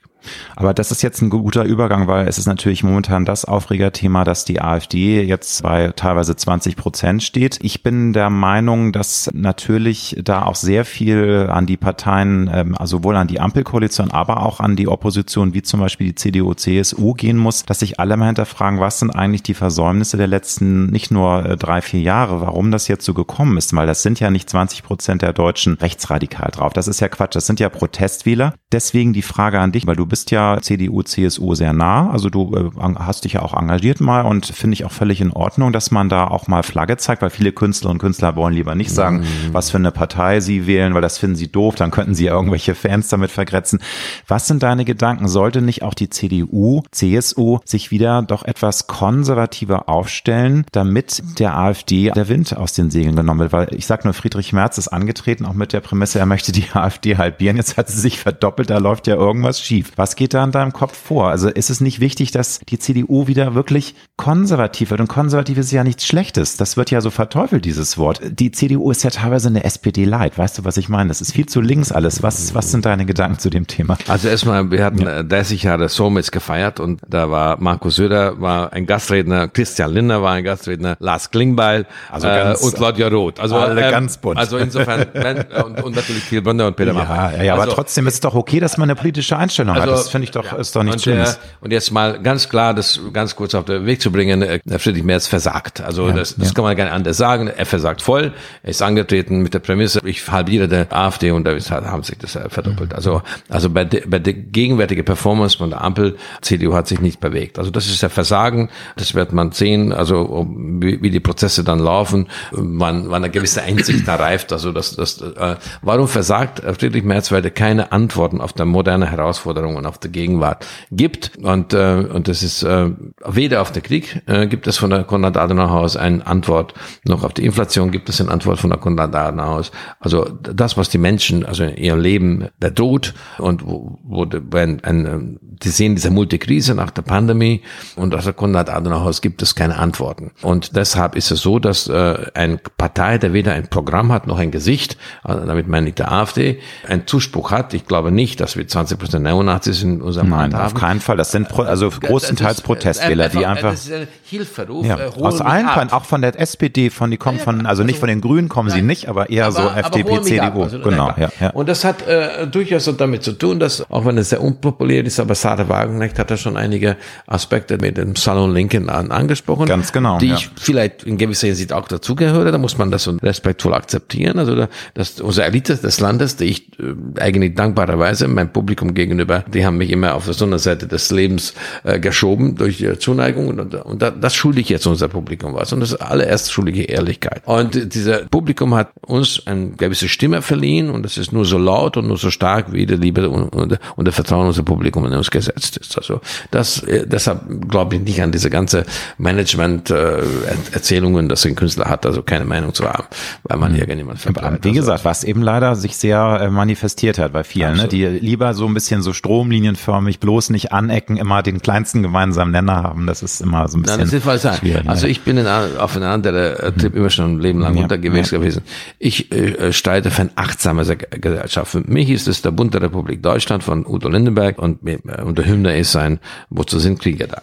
Und äh, verweilen wir ganz eine, äh, mindestens mal einen Satz lang, äh, Achtsamkeit. Was bedeutet das wirklich? Dass wir wirklich jeder nach seiner eigenen Fassung hier respektvoll akzeptiert, äh, selig werden kann und dass wir tatsächlich schöpferisch zu einer Gemeinschaft beitragen und also, dass wir nicht in das Sozialsystem hängen, sondern, sondern will ich versuchen, gemeinschaftliches alles nach vorne zu bewegen und für eine bessere Welt eines Tages unsere Kinder und Enkelkinder weiterzugeben. Also das ist so simpel so formuliert. Und momentan ist das Problem, dass ich nehme das gerne ab, dass äh, Frau Baerbock das gut meint, nur sie macht es ja nicht gut. Weil wir müssen ja einfach feststellen, dass wenn sie den russischen Präsidenten, der dieses schreckliche Krieg äh, vom Zaun gebrochen hat, dieser Angriffskrieg gestartet hat, anbrüllt, dass er sich 360 Grad sich wenden sollte, da muss man drüber nachdenken, dass es 180 Grad wäre viel besser. Also äh, und das ist dafür ist ja sowieso legendär, dass die immer so Bonbons also, äh, und auch Nigerien war kein Russisch, äh, kein falsch Deutsch, Deutsch. Äh, also, also und, und, und, und vieles mehr. Und, und wir befinden uns ja auch im Krieg mit Russland. Ne? Ja, ja, das, das, das sowieso. Auch schon gesagt. Ja. Also, und, und, mh. Äh, sondern ihr Job wäre, das genau wie damals Henry Kissinger oder Hans-Dietrich Genscher, das sind einfach mal jetzt für unsere Position zu werben und dafür Alliierte und zu verstehen, warum andere Länder anders ticken und sie zu, dafür zu gewinnen, dass sie unsere äh, Sicht der Dinge mal teilen. Das ist eigentlich Außenpolitik heißt Chefdiplomatie. Also, so sieht's aus. Und ich mahne diese Situation, was wir hier sind, und dann gehe ich zu ein anderes Thema immer wieder zurück. Eigentlich Politik hat äh, das, äh, die Zukunft des Landes zu managen. Und die Zukunft des Landes hängt davon ab, ob wir der zukünftigen Generation eine äh, Bildungschance geben, unabhängig von sozioökonomischen und soziokulturellen Zusammenhängen. Das ist monokausal. Wir sind ein rohstoffarmes Land. Also wir haben Köpfe. Und das müssen wir gewährleisten, das ist der nächste. Und, und jetzt, jetzt eine ganz, ganz, ganz schwerwiegender Vorwurf von der gegenwärtigen Parteiübergreifender. Und das ist, das müsste zum, was müsste von Konrad Adenauer auskommen? Im Beispiel.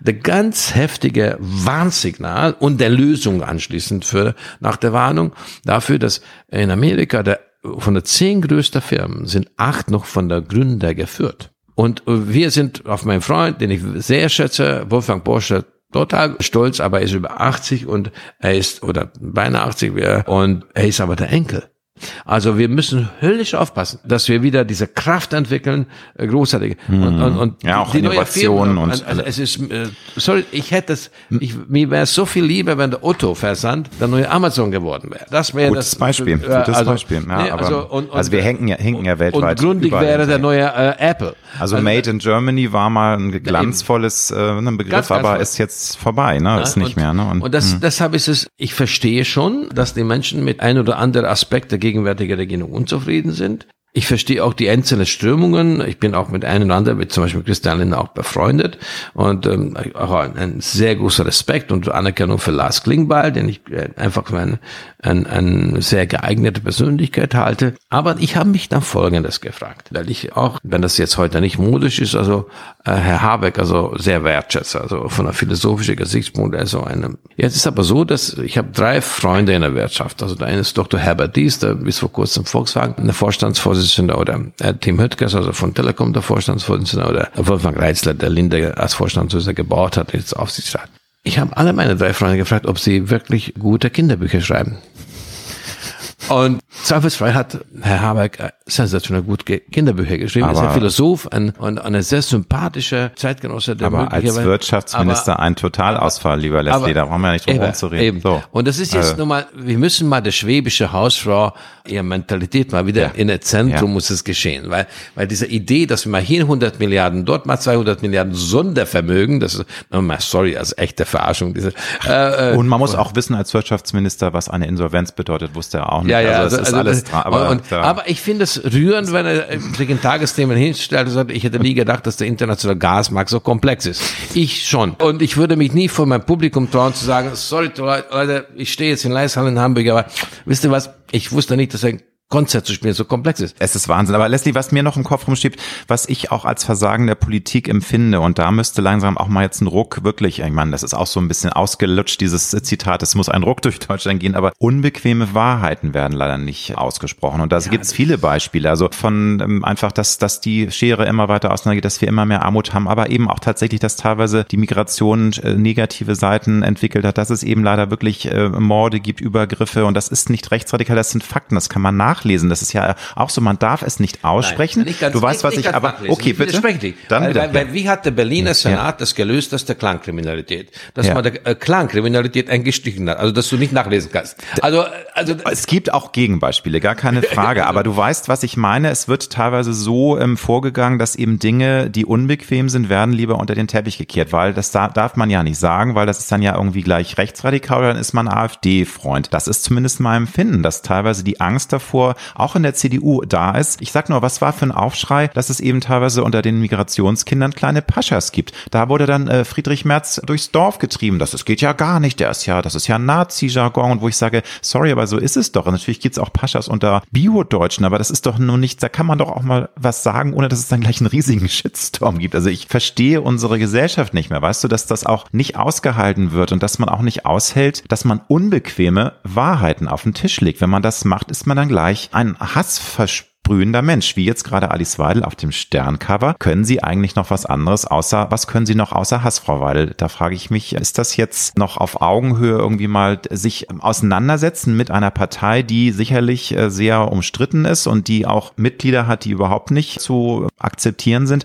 Aber weißt du, das macht mich hilflos, dass der Diskurs überhaupt nicht zugelassen wird, dass sofort dann die Schublade Hass, Nazis, rechtsradikal, Schublade zu und wir wollen uns gar nicht mit den Problemen befassen. Das war natürlich jetzt etwas mhm. episch von mir, aber mhm. was, was denkst du bei der Geschichte? Ja, ich, ich, denke, man muss man durchdeklinieren, ja. also, wo unsere Gesellschaft steht. Und wir müssen den Casino-Kapitalismus als erstes eindämmen und wieder äh, der realwirtschaftliche, der soziale Marktwirtschaft du, ich hoffe, dass aber ökologischer Verbindung. Jetzt, wie willst du mit mhm. den Friedrich Merz das machen, der, der eigentlich von der Vorzeigefirma ja, stimmt. von BlackRock BlackRock ist Also, äh, also das, das, ist das Gegenteil von Wirtschaft. Also, äh, also Casino, ja, äh, der Big Shorting ist das Gegenteil von Wirtschaften. Also das ist Wetten auf auf der Niedergang. Also um damit Geld zu verdienen. Also das nur mal so, einfach mal das ganz klar äh, in Ordnung. Ich verstehe total die Grünen, wenn sie sagen, Klimapolitik ist wichtig. Nur dann, dann sage ich, also würde gerne in ein Stammbuch schreiben, das folgende Gedanke. Wir sind Verursacher von zwei Prozent der klimaschädlichen Gase. Wir sind aber noch gerade, noch drei Wochen lang, der viertgrößte Weltwirtschaft. Dann überholen uns die Inder. Also das heißt, wenn wir eine gute Außenpolitik machen würden und äh, nicht immer nur auf den Tisch schauen würde, sondern wirklich die Leute versuchen würden zu überzeugen, Wieder. Abzuholen, also für unsere Ideen zu werben, dann würden wir das verstehen, dass wenn irgendetwas weltweit und gemeinschaftlich, äh, Staaten gemeinschaftlich gemacht werden muss, ist Klimapolitik. Mhm. Weil äh, das, anders wird es nicht funktionieren. Arme Erde Nein. ist es vollkommen egal, ja. ob, ob jetzt der äh, die zwei Prozent von hier, weil und jetzt ist ein kurz einfacher Rechenbeispiel. Das ist einfach so, wenn wir als viertgrößte, noch viertgrößte Wirtschaft der Welt von der fossilen Energie Einkauf ausstiegen, was übrigens jetzt gerade äh, während der grünen Regierung sind vererhöht haben, aber wenn wir das ausstiegen, dann würde der weltweite Preis für fossile Energie eigentlich sinken.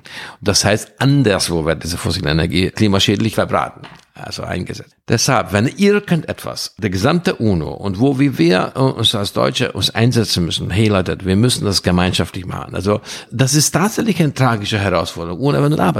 aber ja, wir, wir stehen vor einem, einem, einem riesigen Berg von Problemen, ja, aber es wird nicht so richtig, ähm, es wird angegangen teilweise, aber dann eben auch mit so bescheuerten Geschichten wie diesem Heizungsgesetz, was irgendwie von A bis Z irgendwie eine totale Katastrophe ist, wo man auch die Bürger überhaupt nicht mitnimmt. Das versteht kein Mensch mehr. Das sind so viele Sonderregelungen, dass da selbst die äh, Ministerien nicht mehr durchsteigen. Das ist eben das Drama, weißt du. Und deswegen kann ich das auch verstehen, dass dann viele sagen, Leute, jetzt ist mal Schluss. Und das ist natürlich ein Warnschuss. Aber ich habe ein bisschen Angst, dass die Parteien diesen Warnschuss nicht wahrnehmen. Also ich hoffe, dass das jetzt passiert. Es kann ja nicht die Lösung sein, jetzt nur auf die AfD einzuhauen. Da muss man auch mal sich selbst hinterfragen und gucken, was haben wir eigentlich jetzt verbaselt und nicht wie Saskia Esken sagt, wir müssen das den Bürgern besser erklären. Nee, ich glaube nicht, dass man das besser erklären Man muss einfach das komplett anders machen. Also, aber ich glaube, das ist, ich glaube, das hat auch damit mit unser europäischer Verständnis zu tun. Wir, ähm, natürlich für uns Deutsche ist es super bequem, immer auf Europa zu zeigen, weil dann haben wir unser ständige historische äh, mhm. Rucksack vor mhm. 70 Jahren, also mhm. der Zivilisationsbuch nicht mehr so, weil wir mit alles irgendwie so in Europa und dann, da sehen wir gar nicht, sondern das ist irgendwie so.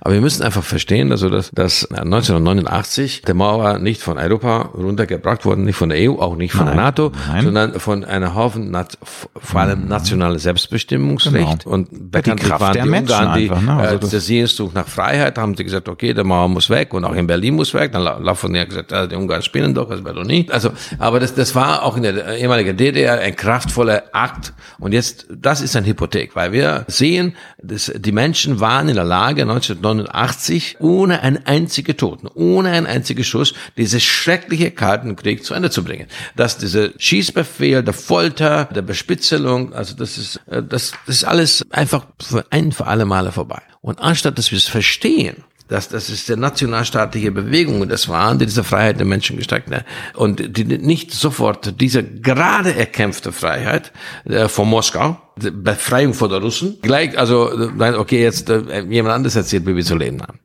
Also deshalb, äh, wir müssen in EU darauf konzentrieren, was uns verbindet, was uns zusammenhält, was ist Gemeinschaft. Also, also eine gemeinsame Außenpolitik, eine gemeinsame Verteidigungspolitik, eine gemeinsame Wirtschaftspolitik, eine Wirtschaftsraum. Also das ist, das ist, müsste unser Ziel sein. Ist es aber nicht. Und warum ist es so? Weil wir natürlich, Brüssel besteht aus äh, politischer Kontraselektion. Also der, derjenige, der zu Hause gar nichts auf den Weg bringt, der Martin Schulz, der ist ja gut genug für Brüssel. Brüssel. Und da wenn jemand da abgewählt wird zu Hause, ja, völlig egal. Teilweise Partei. werden sie auch nicht gewählt. Ich sag nur, Ursula von der Leyen ist ja gar nicht legitim ja, gewählt. Die ist einfach da ja, so klar. als Sonnenkönigin da einmal mal hingesetzt ja, worden.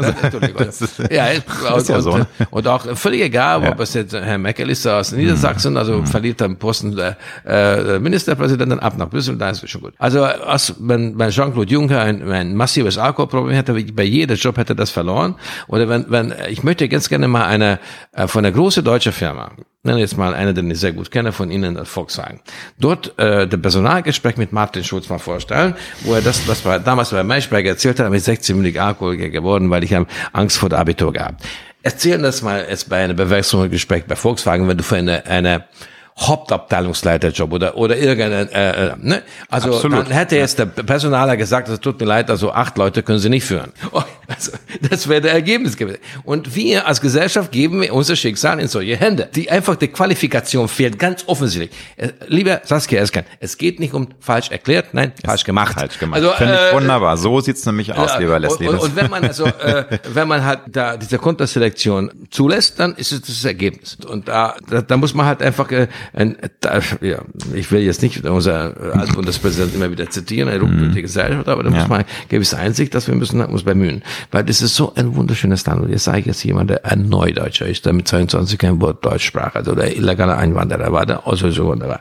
Ich liebe dieses Land. Ich habe nur einen einzigen Grund hier zu leben, weil ich es, dieses Land liebe. Menschen, Mentalität, Kultur.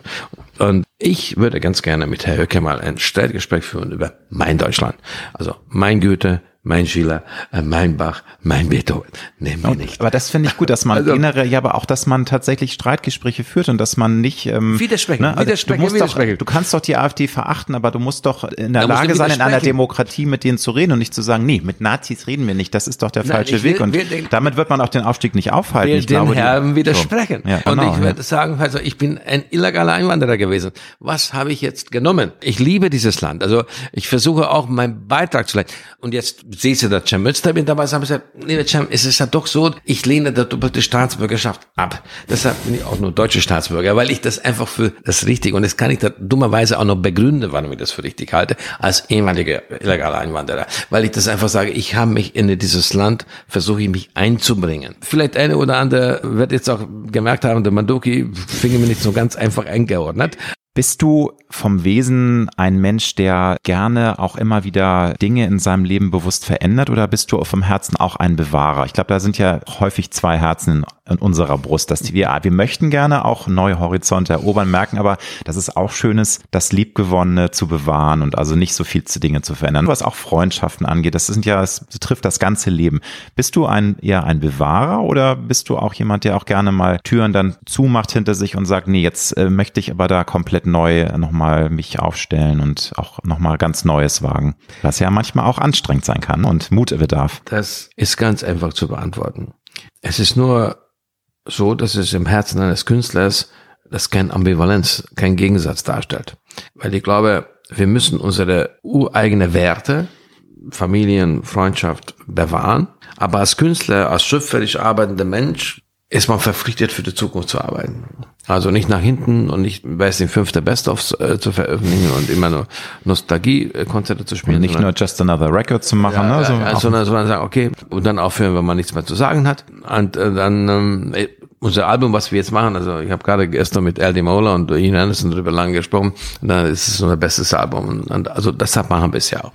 Also das ähm, vielleicht auch der unbequemste Album, was wir also der letzte, ich dachte schon, der letzte war so unbequem, aber mit Utopia für Realist, weil da, darum geht's ja eigentlich, eine Utopie auszusprechen für Realisten. Und eigentlich ich würde ganz gerne deine Frage zu Anlass genommen haben, diese scheinbare Ambivalenz dahingehend aufzulösen, sage ich, ja, bewahren der, die Wärme der Freunde, der Familie, das Mitmusiker, da sind miteinander, das ist sehr, sehr wichtig, das ist, das ist sehr wertvoll, gleichwohl immer nach vorne schauen, immer nach vorne schauen und immer und auch offen bleiben finde ich ist wichtig, offen, Antennen absolut offen, offen bleiben mhm. und, und, und immer versuchen für eine generationsgerechte, achtsame Welt äh, unsere Stimme zu erheben. Das ist eigentlich mhm. unsere Aufgabe. Hast du ein Lebensmotto, ein Lebenskredo, einen schönen Satz, der das Leben in einem kleinen Bereich vielleicht zusammenfasst? Es gibt ja viele Mottos und in einigen erkennen wir uns wieder. Hast du einen Satz, der dir immer wieder im Leben mal so durch den Kopf geht von, keine Ahnung, Philosophen oder Kalenderspruch? Ja, das ja. ist eigentlich von meinem Vater. Also lebe deine Träume und träume nicht dein Leben. Also das ist, äh, ich bin gnadenlos. Also da, das, das ziehst du auch gnadenlos durch, ne? Also das sieht man ja. Ja, also das ist, äh, also ich pausiere nur für eine einzige Sache, dass wie ich zum Beispiel an der ukrainischen Grenze dann, dann mit ukrainischen Künstlern also, äh, einfach als Sozialarbeiter ge geholfen habe für die Flüchtlinge. Das Mai. Oder wenn äh, ich sehe, dass sie irgendwo wirklich was signifikant schief läuft in unserer Gesellschaft und, und wo Wunden entstehen, dann gehe ich gerne dorthin und wo es weh tut, versuchen mehr Linderung herbeizuführen, weil das ist eine Verpflichtung, was die Liebe vom Publikum uns auferträgt, weil wir sind auf der Sonnenseite und das sind wir nur deshalb, weil das Publikum uns das so gestattet. Und das sollten wir dann auch entsprechend äh, mit Respekt und Demut äh, beantworten und immer versuchen, was Neues, was Frisches, was äh, Relevantes zu schaffen. Du hast natürlich mit deinem Credo jetzt diese Frage schon so ein bisschen beantwortet, aber auch da, wenn du zurückblickst auf deine Jahrzehnte, die du auf dieser Welt bist und du hast ja wirklich ein unglaublich spannendes, teilweise auch sehr herausforderndes, belastendes, äh, trauriges, aber auch großartiges Leben gehabt. Was waren für dich da die essentiellen Schlüssel, abgesehen von dem wunderbaren Motto, was dein Vater dir mitgegeben hat? Was würdest du sagen, ist für dich das Geheimnis ein Leben führen zu können, das dich zufrieden macht, dass du sagst, ja, ich bin happy mit dem Leben, das ich führe. Was ist da für dich, sind die Keys, die Schlüssel, dass du das sagen kannst? Also meine Religion ist eigentlich der Religion des Machens. Das Aufstehen und egal. Also nicht rumlabern, nicht planen, machen, ne? Einfach raus und Auf, in die Welt und machen. Und natürlich, jeder kennt diese Schwäche. Ich will jetzt einfach wieder Kaffee zurück ins Bett und ist, draußen ist grau genau. und bisschen erkältet, ich habe schlechte Laune, bisschen ne? angeschlagen und so. Ne? Die Welt braucht mich nicht, ich brauche die Welt nicht. Oder, ne? Aber das, ich habe glaube ich, mir diese Fähigkeit entwickelt, vielleicht als Flüchtling oder während der Diktatur war das so gar nicht anders. Ich hatte einmal so eine Situation, ich war zwölf Jahre alt und kam nach Hause. Und es war ein Halbjahreszeugnis und ich war von 172 Schülern der Nummer zwei. Gewöhnlich war ich Nummer eins. Und sagte ich meinem Vater, dass ich Nummer zwei bin. Dann sagte mein Vater, das ist aber sehr traurig. Und haben gesagt, Vater, also bitte, also 172 Schüler und ich bin Nummer zwei. Sagte, na, das hast du missverstanden. Du führst nur die Verlierer an. Also, aber Vater, das ist eine Silbermedaille. Also, ne, Silbermedaille ist ein Trostpreis. Junge, das ist nichts.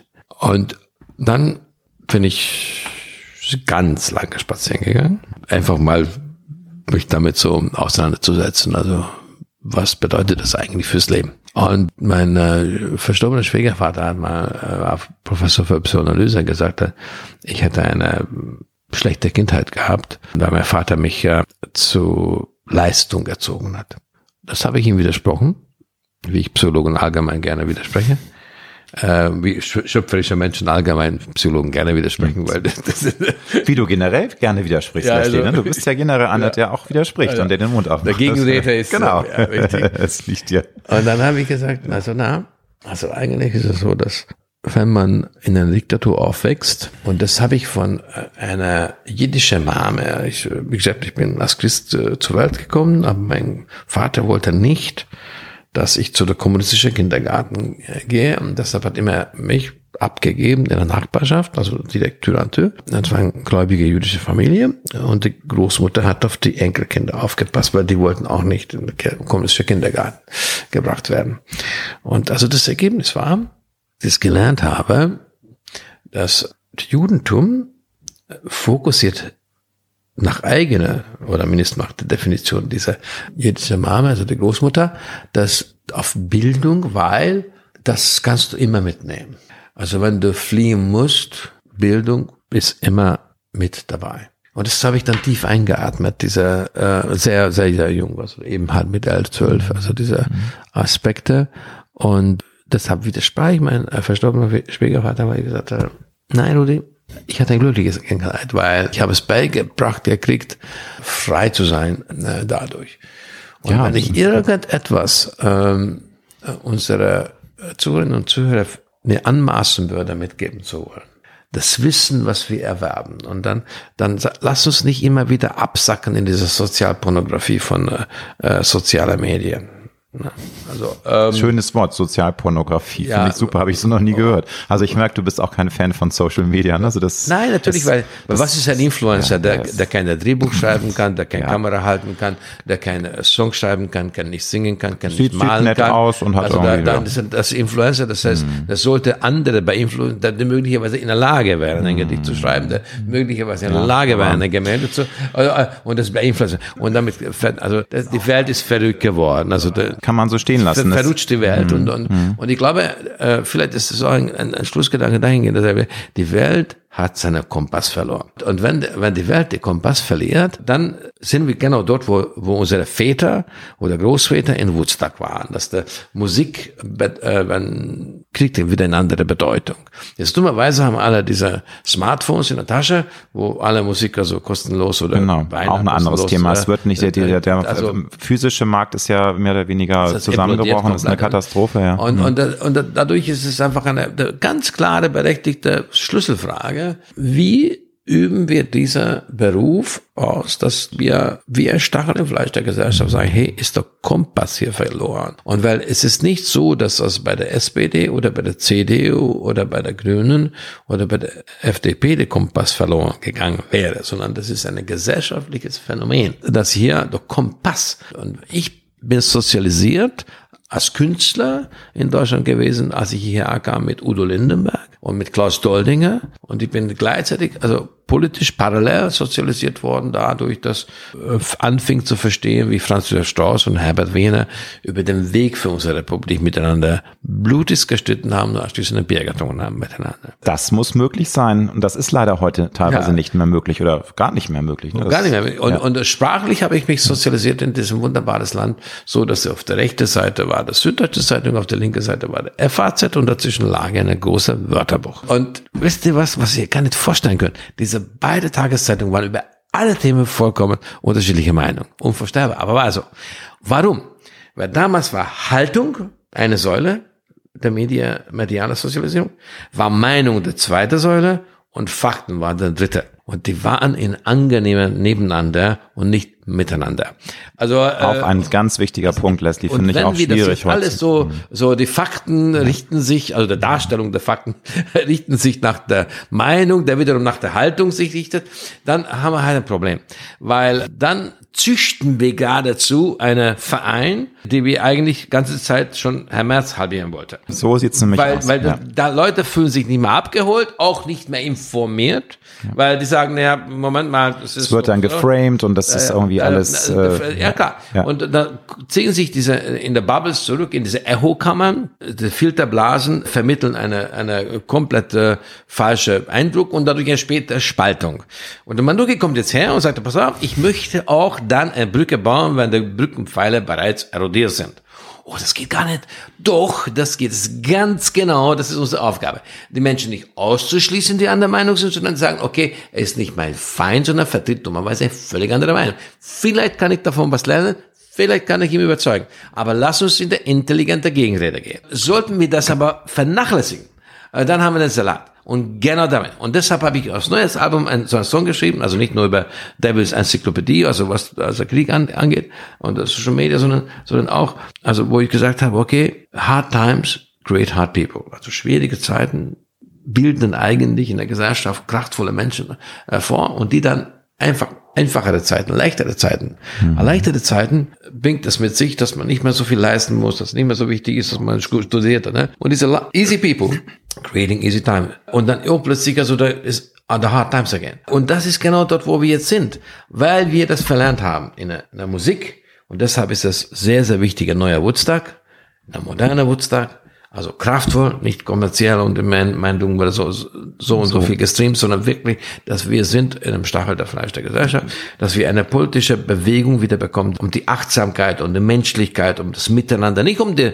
um die Spaltung, sondern um das Miteinander sich bemüht und dass wir auch eine mediale Besinnung erfahren, wo dann die Haltung und die Meinung und der Fakten wieder drei Säulen sind. Und bei der intelligenten Gegenrede, bei der massive, breitbeinige konstruktives Streitgespräch, werden sich auch, also unsere politische Landschaft sich wieder bereinigen und wir können also in eine, eine größere Geschwindigkeit eine achtsame, generationsgerechte Welt miteinander kraftvoll gestalten. Ich hoffe sehr, dass das tatsächlich so passieren wird. Die letzte Frage. Wenn du deinem 18-jährigen Ich einen guten Rat fürs Leben mitgeben könntest, mit dem Wissen, mit der Lebenserfahrung, die du heute gesammelt hast, was würdest du deinem 18-jährigen Ich, wenn du eine Zeitreise machen könntest, vielleicht sagen, ins Ohr flüstern oder sagen? Mach das so, wie ich es gemacht habe. War alles richtig mit allen hinfallen, aufstehen, alles ja, also, also ich hatte ein paar Mal mega blutige Nasen geholt, aber mein gehört dazu, ne? Dann wünsche ich dir und den Soulmates, Mandoki Soulmates im Spätsommer auf Tour in Deutschland ganz viel Erfolg, tolle Konzerte generell bei den Live-Shows, die ihr habt. Auch viel Spaß noch bei den letzten Produktionsarbeiten zum neuen Album, das nächstes Jahr kommt im Januar. Toll, dass du extra in Hamburg zu mir in die Wohnküche gekommen bist. Vielen Dank. Dankeschön. Schön, dass ich da sein dürfte und ich habe ganze Zeit, da ich am Wasser lebe. Also, das, ne, so ein bisschen also, ver, ver, verrate ich jetzt also mein, mein Traum, was Hamburg angeht. Also ich, ich weiß, es gibt in Hamburg eine Alster Kanu Club. genau, und, du und da fahren häufig Kanus hier also, vorbei. Ja, und, und ich, ich bin ein leidenschaftlicher Kanufahrer. Also das ist mein nächster, mein nächster Traum. Witzigerweise ein Schwanenpaar mit fünf ja. Küken ist vorbeigeschwommen. Ja, ja, also das, das Leben ist, auch schön. Ne? Es gibt, schön. es gibt auch schöne Dinge, wo man ich sich drüber freuen also kann. bei mir am, okay. in der Badehütte. Sehr schön. Sogar dort leben und, und die kleinen auch. Also, Wunderbar. Nochmal vielen, vielen Dank, dass ich hier. Danke. Danke.